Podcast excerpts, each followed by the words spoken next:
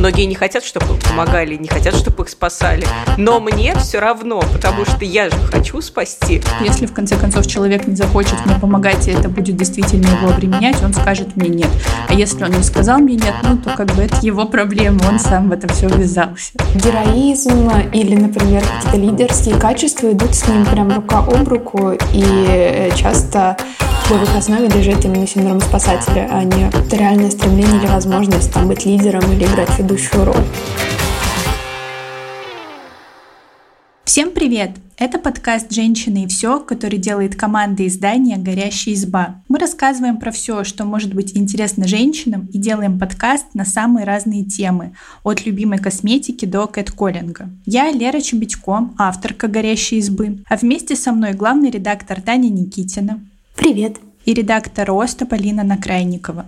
Всем привет. Кажется, что помощь ближнему — это очень хорошее качество, но оно не всегда может идти на благо и тому, кто помогает, и тому, кому помогают. Поэтому сегодня мы хотим поговорить о синдроме спасателя, выяснить, что это такое, поговорить о том, чем он может быть опасен, и обсудить, чем синдром спасателя отличается от альтруизма. Да, давайте для начала разберемся, что такое синдром спасателя. Тут, наверное, нужно сказать, что это не какое-то официально признанное расстройство, но, тем не менее, это вещь, которая может очень сильно влиять на нашу жизнь.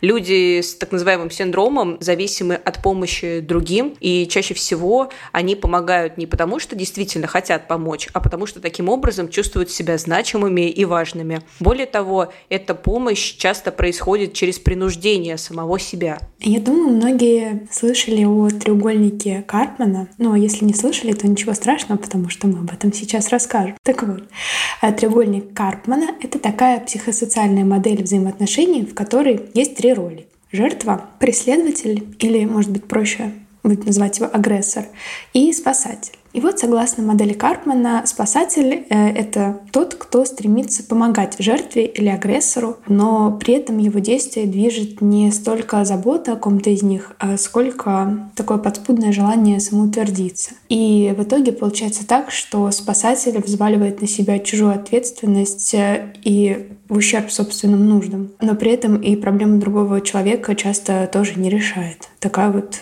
грустная модель. Окей, но я хочу сначала немножко отвлечься от теории и поговорить лично о нас и о нашем опыте. И спросить у вас э, вообще, как часто помогаете близким, ну или, может быть, там посторонним людям и э, что при этом чувствуете, потому что вот я за собой часто замечаю, что, знаете, вот на улице, когда встречаю людей, которые просят, например, деньги, и я прохожу мимо них, и я знаю, что им э, не нужно помогать, я прочитала кучу материалов об этом и о том, как правильно себя вести, но каждый раз я чувствую вину за то, что я им не помогла, и чувствую себя плохим человеком. А когда речь э, касается помощи близкому человеку, что ты чувствуешь в этот момент, если нужно отказать? Ну, я на самом деле не так часто отказываю, но меня не так часто просят. Но в основном обычно ко мне обращаются за помощью по текстам, кстати. Вот все мои не пишущие друзья пишут мне и говорят, Лера, а как написать пресс-релиз? А помоги написать вот это. А я такая, ну блин, и так там с утра до вечера пишу тексты, но я единственная специалистка по текстам в нашей компании, поэтому ладно, так уж и быть, я помогу, но потом, когда мне понадобится, например, помощь там по дизайну, верстке или чем-нибудь такому, там типа, не знаю, сверстать портфолио, допустим, я знаю, что я смогу обратиться, и мне в ответ помогут. И часто пригождается? Ну, сейчас нет, но когда я, например, скажу, а, вы хотите узнать еще где работу на стороне? Нет, я скорее хотела этим вопросом обратить внимание на то, что очень часто эта помощь как-то уходит в одну сторону, и ты говоришь, да, потом сочтемся, а в итоге никто не считывается. Но это знание тоже сопутствующее неплохое. Меня, на самом деле, в этом вопросе метало из стороны в сторону. То есть я воспитана в семье, где принято помогать э, всем, особенно близким, по любой просьбе и никогда не отказывать, даже если тебе это неудобно. И я всегда так считала, что я должна помочь во что бы то ни стало. Потом я немного выросла, и у меня произошло отторжение. Я подумала, так, кажется, меня окружают люди со синдромами спасателя. Нужно отучиваться от этого. Не буду никому помогать. Но э, это тоже такая крайность, которая не приносила мне душевного спокойствия. Вот. И сейчас я все еще учусь находить какой-то баланс между ними, то есть э, помогать тогда, когда у меня есть силы, и мягко говорить нет, если я действительно не могу. Это мне не всегда удается, но вот я в процессе. Ой, я понимаю тебя, потому что я тоже э, считаю, что этот путь я еще не прошла до конца, потому что меня тоже навязчиво тянет помогать другим. Но что интересно, вот когда ты говорила про то, чем тебе некомфортен синдром спасателя, ты фокусировалась на том, что некомфортно именно тебе, ну то есть от того, что ты всем помогаешь. А в моем случае проблема зачастую в том, что некомфортно людям, которым я помогаю. Дело в том, что многие не хотят, чтобы им помогали, не хотят, чтобы их спасали, но мне все равно, потому что я же хочу спасти. И вот это, мне кажется, большая проблема синдрома спасателя. И мне очень тяжело привыкать к мысли, что не всем людям нужно помогать. Что иногда, например, человек делится своей проблемой, ну просто чтобы поделиться, чтобы вылить какие-то свои эмоции, но ему не требуется решение прямо сейчас, которое я ему очень структурированно и четко изложу. Ему не требуется, чтобы я сделала все за него. Он просто говорит о своей беде. И вот это вот э, для меня очень такое революционное знание, которое я пока не всегда готова применять э, к своей жизни на практике. Хорошо, тогда такой вопрос. А чувствуете ли вы удовлетворение после того, как поможете? Просто, например, вот у меня как-то был э, случай, ко мне подошел на улице старенький дедушка и попросил меня помочь донести ему пакет с продуктами. Я донесла, провела его до подъезда, он меня сердечно поблагодарил, и я после этого, знаете, шла домой, думала, какая я молодец, я сделала доброе дело, как хорошо и прекрасно я себя чувствую. Я тоже чувствую удовлетворение в таких вопросах. Ну, наверное, поэтому мне иногда не так важно удовлетворение другого человека, которому я помогаю, но мне важно, что я была очень хорошим человеком, и я замечательно помогла. И я, конечно, понимаю, что ничего хорошего в этом нет, но пока мне довольно сложно отучиться. Вот, кстати, ты упоминала как раз про людей, которые а, просят э, деньги и порой оказываются мошенниками или обманщиками. У меня вот есть такая история про мой синдром спасателя. Как-то мы с другом шли по улице, и он увидел пенсионерку, которая говорила, что просит, значит, на лекарство. Он полез э, за деньгами. Я в этот момент остановила его и сказала, что если вам нужно лекарство, тут же вот аптека напротив, давайте мы просто зайдем и купим то, что вам нужно. В этот момент пенсионерка разразилась проклятиями, и, в общем-то, так мы выяснили, что деньги на лекарства ей не нужны. Но что тут интересно, тут встретилось сразу несколько спасателей. Мой друг, который потянулся за деньгами, и я, которая потянулась спасать своего друга. И по итогу вот все эти амбиции остались какими-то не до конца реализованными у каждого из нас, потому что друг не помог пенсионерке, а я чувствовала, что он явно недоволен этим, и тоже как-то была недовольна собой, что ну дал бы он эти деньги, чувствовал бы себя хорошим, и все было бы замечательно. Поэтому, конечно, такой вопрос. Вернусь э, к вопросу, который задала Лера, о том, чувствуем ли мы удовлетворение. Я вот подметила, что мое собственное ощущение удовлетворения очень связано с тем, а нужна ли была эта помощь человеку, которому я помогаю. И как раз именно э, вот эта мысль помогает мне сейчас учиться помогать людям тогда, когда им правда нужна помощь, и в конечном итоге эта помощь делает счастливой и меня, и человека, не просто удовлетворяет мое эго без реальной пользы. То есть для примера можно взять помощь родителям. Есть вещи, которые мне, например, сделать легко. То есть, например, я иногда думаю, ну, они, наверное, мало едят фруктов. Наверное, они, ну, не хватает у них времени ходить в магазин, я вот это понимаю. Вот, я такая, сделаем сюрприз, закажу кучу фруктов домой. Э, вот, и мне кажется, что это очень классная идея, я им помогаю по проблеме, которую на самом деле я сама надумала. Вот, это, ну, такой кустарный пример, в результате которого это часто оказывалось ненужным, потому что их э, не было дома, или потому что, к примеру, кому-то было нельзя виноград, потому что он слишком сладкий и так далее. А есть вещи, которые мне на самом деле делать не очень нравятся, например, помочь разобраться в том, как купить страховку на сайте авиакомпании перед путешествием. Это кажется мне очень муторным и при этом каким-то дурацким. Вот. И раньше я иногда могла не прислушиваться к таким просьбам. Но теперь я стараюсь думать, так, меня об этом действительно попросили. Кажется, это действительно важно. Мне сесть, э, выделить там два часа на то, чтобы разобраться и помочь маме удаленно купить эту страховку.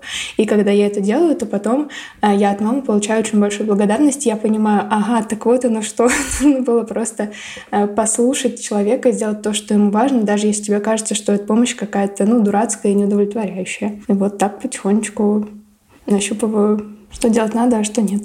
Но мне кажется, порой это и неплохо удовлетворять свое собственное эго, если при этом ты действительно оказываешь людям какое-то полезное действие и действительно помогаешь им в том, о чем они, скажем, попросили. Я вот как человек, который а, был волонтером при благотворительном фонде, могу сказать, что я туда тоже пошла, если вот так вот разбираться, для того, чтобы удовлетворить свое эго, почувствовать себя хорошей, хорошим человеком, но при этом то, что я делала, действительно помогало другим людям, и мне кажется, что ну, это неплохо, ну, взаимовыгодное сотрудничество, ты получаешь какое-то моральное удовлетворение, а люди, там, твои навыки, полезные действия и что там еще могут делать волонтеры.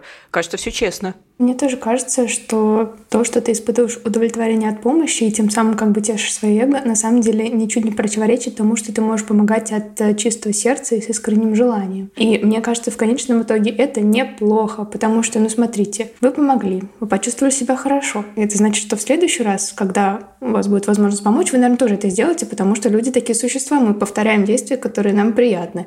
Вот. А если мы помогли из последних сил, отдав последнюю рубашку, испытали от этого грусть, разочарование и сомнения, то, возможно, в следующий раз мы этого не сделаем, и добра в мире станет меньше. Ну и мне кажется, что вот тут как раз момент, э, в который мы можем обсудить, чем синдром спасателя отличается от э, альтруизма.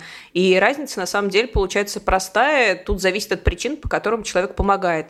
Здоровая помощь ставит фокус того, кому нужно помочь, и строится на желании улучшить жизнь другого, а деятельность спасателя связана в первую очередь с его эмоциональными потребностями, с ним самим, с необходимостью самоутвердиться и почувствовать одобрение. И тут еще важно сказать, что спасатель оценивает в первую очередь себя через заботу о других людях.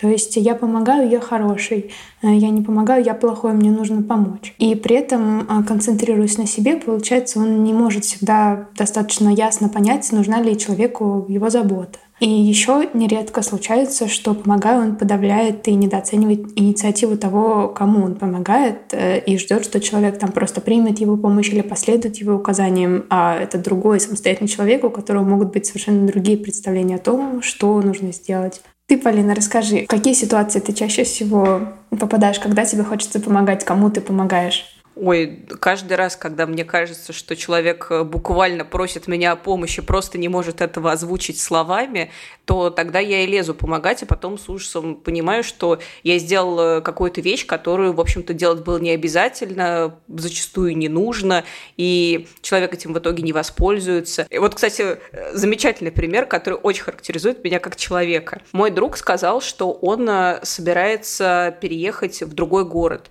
и написал грустное сообщение, что он будет по мне скучать, и что вообще э, ему очень тяжело дается этот переезд, и что завтра вот будет последний день, когда он будет собираться. И все, и на этом наша переписка закончилась.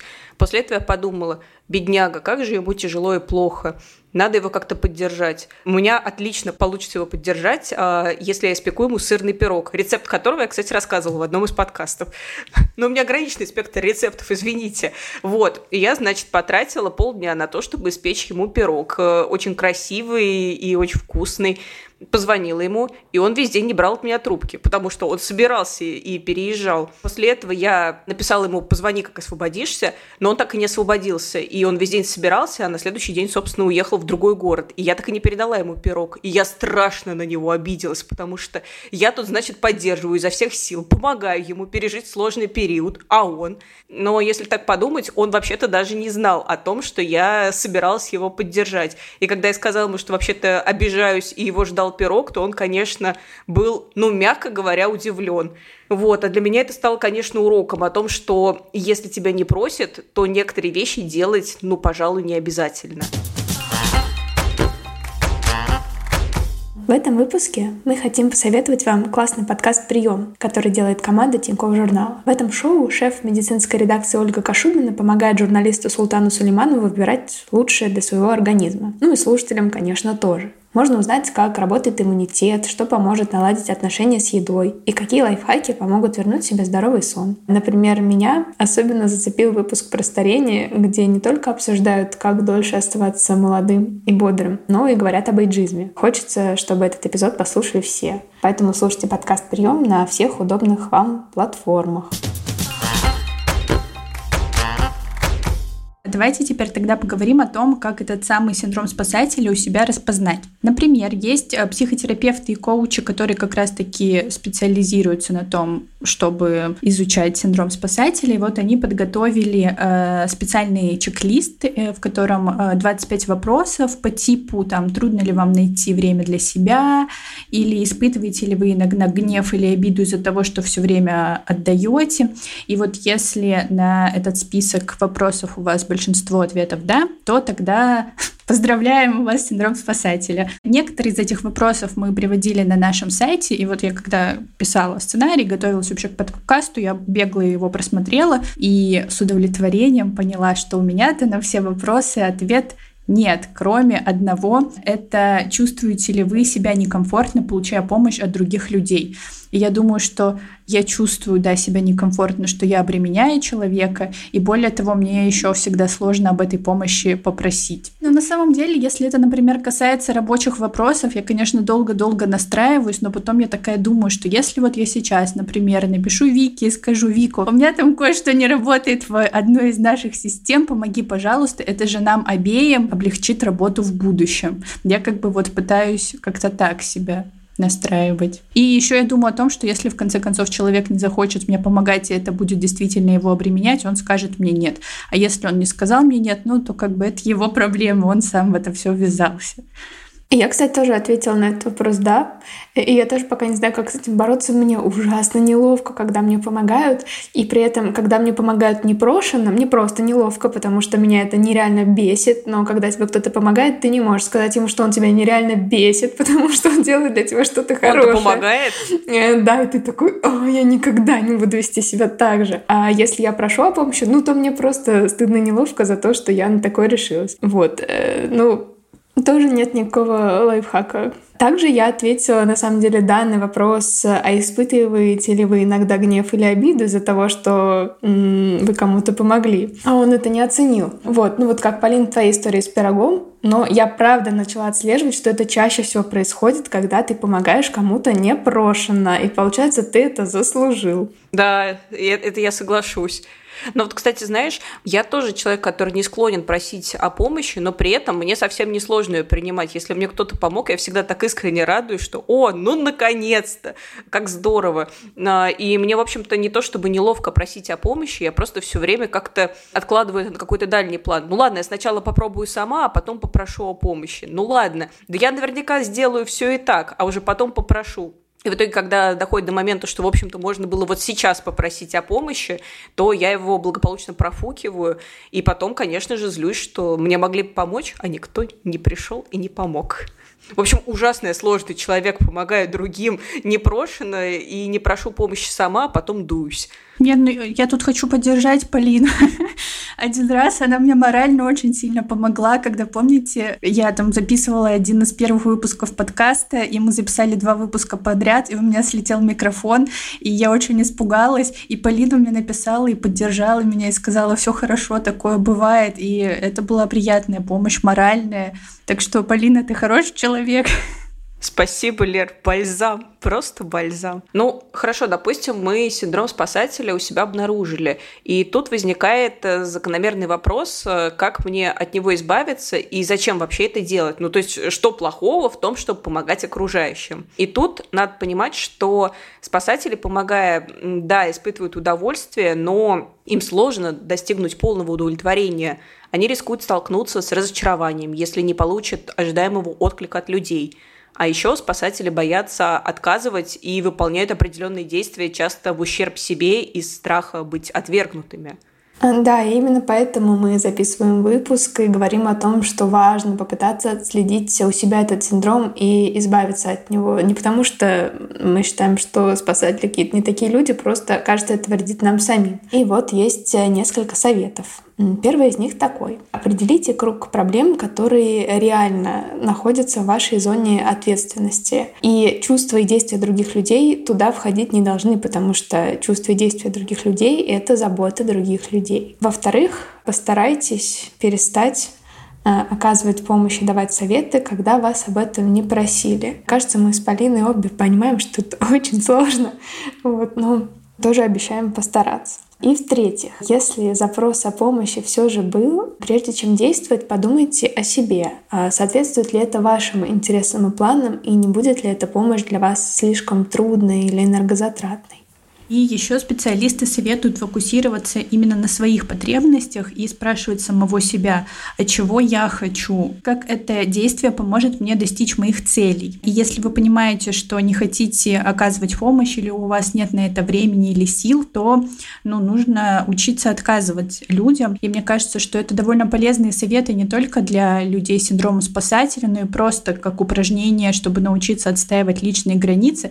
Но опять-таки, я тут снова в каком-то смятении, потому что вот Таня в начале подкаста, например, рассказывала, что она росла, ее учили все время помогать, и я вспоминаю вот эти вот, знаете, какие-то рассказы, которые мы читали в школе про то, как там помогли бабушке перейти дорогу, или там спасли э, щеночка или котенка, пристроили его в приют, ну, короче, помощь, она поощряется обществом, и кажется, что ты должен помогать, это твоя обязанность как человека, но при этом вот мы сейчас перечисляли советы, что прежде чем помочь, ты должен подумать, а какие у меня цели, а что мне как бы поможет ли это мне там достичь моих каких-то э, хотелок. И вот тут вот не слишком ли это как-то эгоистичные советы?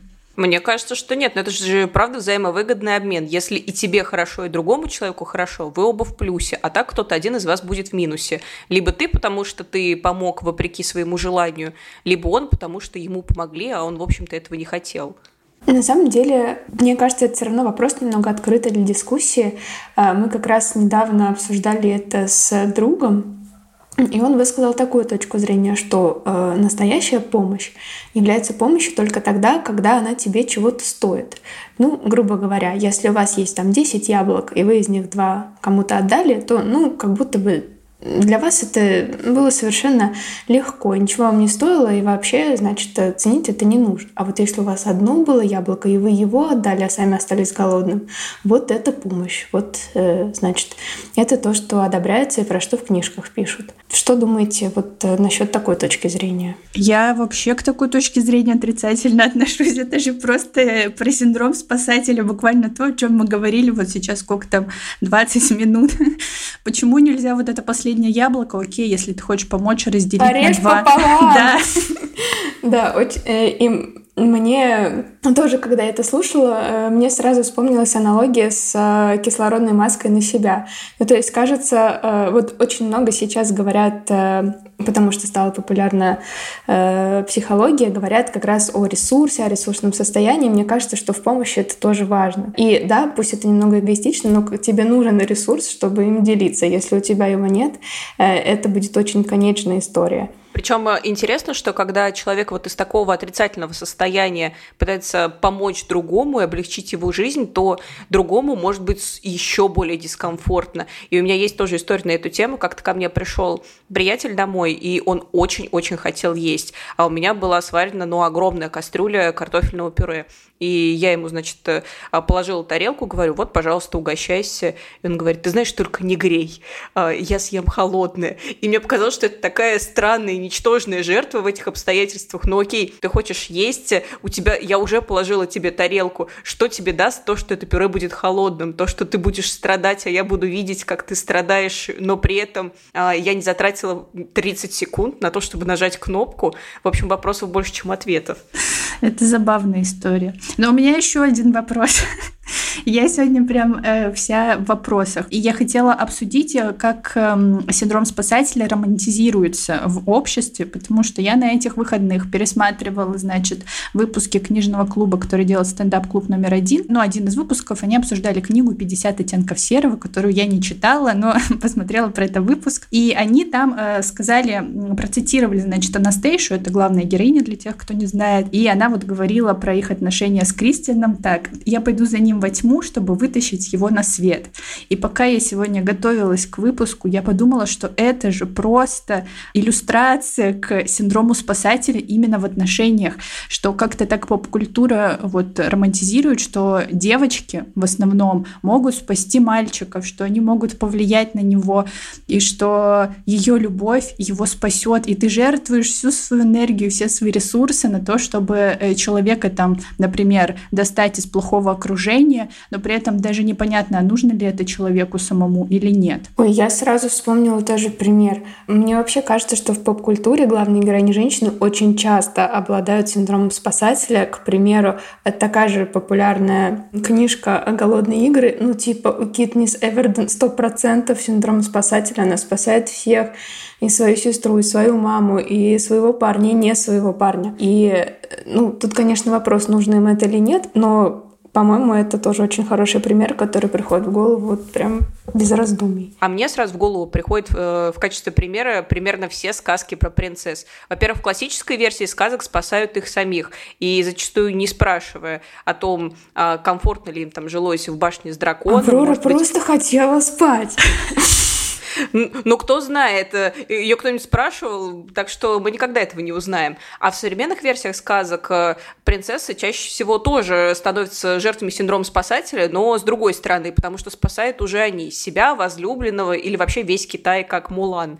И вот интересно, как э, я по диснеевским мультикам отследила у себя синдром спасателя. Я вот, например, обожаю историю про Мулан. Это из всех моих принцесс самая любимая, потому что она такая жертвенная, она всем-всем помогает.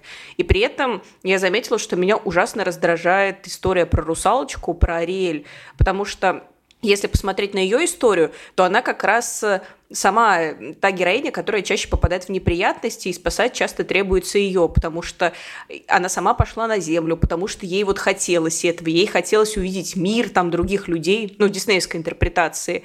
И меня все время это бесило. Ты столько страданий доставила своему отцу, своим сестрам, всей своей семье. Ты что, не могла просто помочь быть удобной и хорошей, как другие? И когда я поняла, а, что именно вызывает у меня такие чувства, мне, конечно, стало немного неловко. И тут я поняла, что да, с моим синдромом спасателя нужно работать. Да, меня тоже бесит такие героини. Есть над чем подумать. А вот, кстати, э, в «Красавице и чудовище» у Бель, у нее синдром спасателя или нет? Ну, конечно, она же спасает своего отца, если ты вспомнишь вот этот вот момент, что он сидит в клетке и говорит, дочка, уходи, я спасу тебя. А она как, каким-то там маневром делает так, что в клетке оказывается она, и она ее закрывает, а отец оказывается на свободе. И тут они оба сталкиваются с тем, что я хочу спасти тебя, а я тебя. Кажется, что синдром спасателя — это какая-то подмена понятий, потому что очень часто главные герои им обладают, то есть как будто бы э, героизм или, например, какие-то лидерские качества идут с ним прям рука об руку, и э, часто в их основе лежит именно синдром спасателя, а не реальное стремление или возможность там, быть лидером или играть ведущую роль. Я, как всегда, напоминаю, что все тексты, которые мы упоминали, а это подробнейший текст про синдромы спасателей, и так уж и быть, я оставлю ссылку на текст «Как стать счастливой». Может быть, кому-то это будет более интересно почитать. Мы оставим в описании. Если вам есть что рассказать по теме выпуска, оставляйте свои комментарии в соцсетях, а также подписывайтесь на нас, ставьте лайки и слушайте на всех популярных платформах. А еще у нас есть подкаст «Горящая изба», в котором мы даем советы на самые разные темы, и на него тоже можно подписаться, если вам интересно. Всем пока. Пока-пока. Всем пока.